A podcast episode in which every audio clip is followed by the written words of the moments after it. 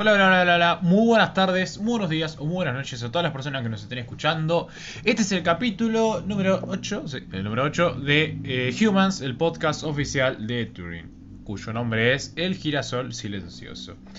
Si algo no podemos dejar de evitar es que los títulos son muy buenos, así que me lo voy a condecorar a, a mi persona debido a que yo soy la persona que improviso los títulos y que posteriormente hago los podcasts, Julia hace los fragmentos, bueno. Pero los títulos los pongo yo y creo que es una de las virtudes que tenemos dentro de este show. Eh, eh, programa, no sé. Eh, libro abierto, no sé. Algo, algo, será, algunas personas en el futuro lo, lo, van a, lo van a decidir, no yo en este caso.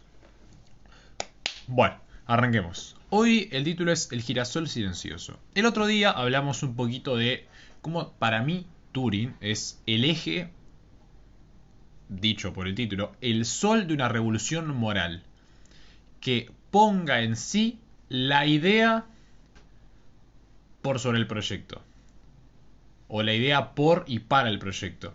Y que esto tenga como eje en sí la idea de un proyecto de humanidad para humanos. Es decir, el eje es la humanidad en su efecto, si podemos bajar un poco el término humanidad para ser mucho más específicos, para nosotros como eh, habitantes del suelo argentino es la humanidad son los argentinos. Y bueno, esto es un peligro que me lo saquen de contexto, pero es nuestra base principal para después expandirnos a todo el mundo. Sin embargo, eh, hay un eje de todo esto, y yo creo que es ahí donde nace el concepto de girasol silencioso, que desde mi lugar, el girasol yo lo represento eh, desde una de una manera muy especial, ya que es un es una es un concepto de naturaleza que a mí me, me, es muy bello y del cual siempre lo, lo, lo asimilo al amor en general pero en este caso va por un lado diferente. A su vez el amarillo es, en sí mi color favorito en términos generales, con lo cual tiene un valor eh, fundamental e totalmente trascendental para mí. Pero ¿por qué hablamos de que es silencioso? Porque a veces la gestación de grandes proyectos y grandes ideas tienen caminos lentos, pronunciados pero lentos, que tienen su costado de pausa para seguir creciendo y avanzando con el pasar del tiempo. Creo que estamos gestando un proyecto, que estamos gestando una idea que tiene como síntoma y como eje la razón de una función exponencial, ¿no? Que ante su curva y su codo, luego hay un punto de no retorno donde ya el éxito en términos de, establecimiento por y para las ideas eh, ya es casi innegable. Cuando transformemos la idea en realidad es cuando verdaderamente eh, podremos en sí decir que el proyecto Turing to the Future eh, está siendo un éxito. El girasol representado bajo Turing eh, y el silencio representado bajo la idea de un proyecto que se mantenga plazo a plazo nos da la posibilidad y el ideal de comprender que se está gestando cosas importantes de raíces totalmente sólidas, con gente abocada, comprendida por la idea, los cuales trabajan, se esfuerzan, se capacitan, están por y para el proyecto, porque confían en sus raíces y porque ellos mismos componen esas raíces sólidas para que en un futuro todo esto crezca y tenga un volumen mucho más amplio. Hoy en día, como dije anteriormente, somos 12 personas divididos en dos áreas, diseño y, tecnología quién sabrá cuántas personas podremos ser más adelante. Pero si nos ponemos a retratar cuántas éramos hace un mes, ahí vemos el cambio exponencial. Hace un mes éramos cuatro personas y teníamos dos proyectos. Hoy en día somos seis, somos 12 personas y tenemos seis proyectos. El cambio que se ha dado y la vorágine y la dinámica que tenemos en sí es totalmente eh,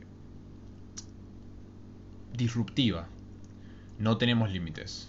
Tenemos ambición, tenemos algo más allá de la ambición, que es la lucha por la idea del proyecto, de la revolución moral.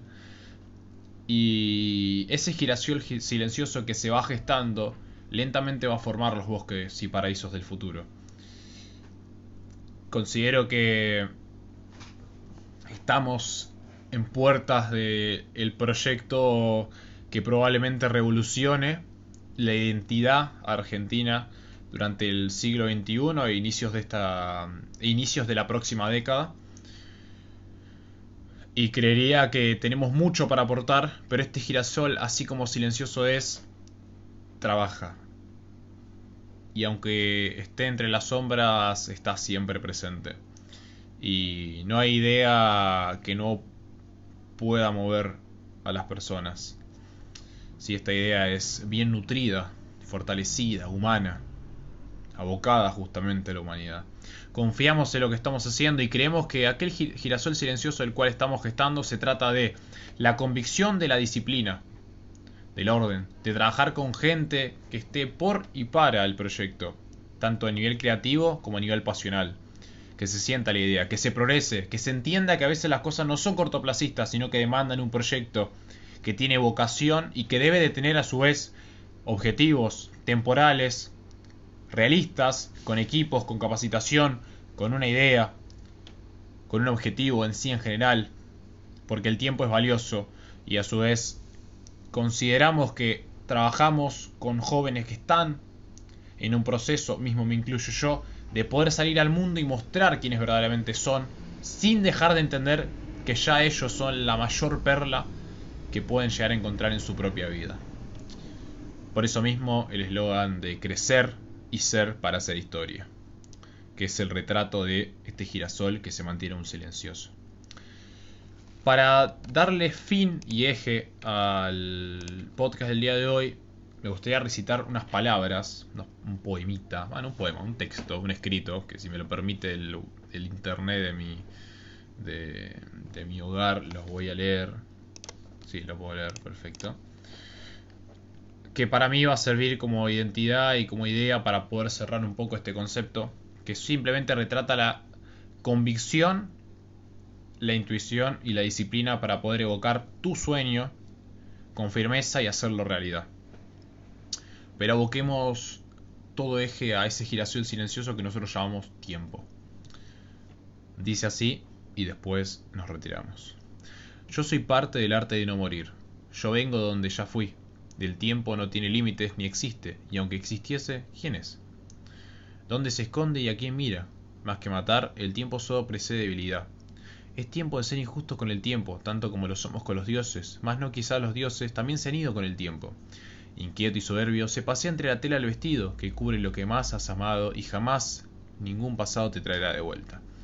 Es el tiempo, este no se mueve ni se olvida, solo se deja porque aunque quisiera ser injusto con el tiempo, tan solo acabaría siendo injusto conmigo mismo, quien soy más tiempo que nada. Muchísimas gracias.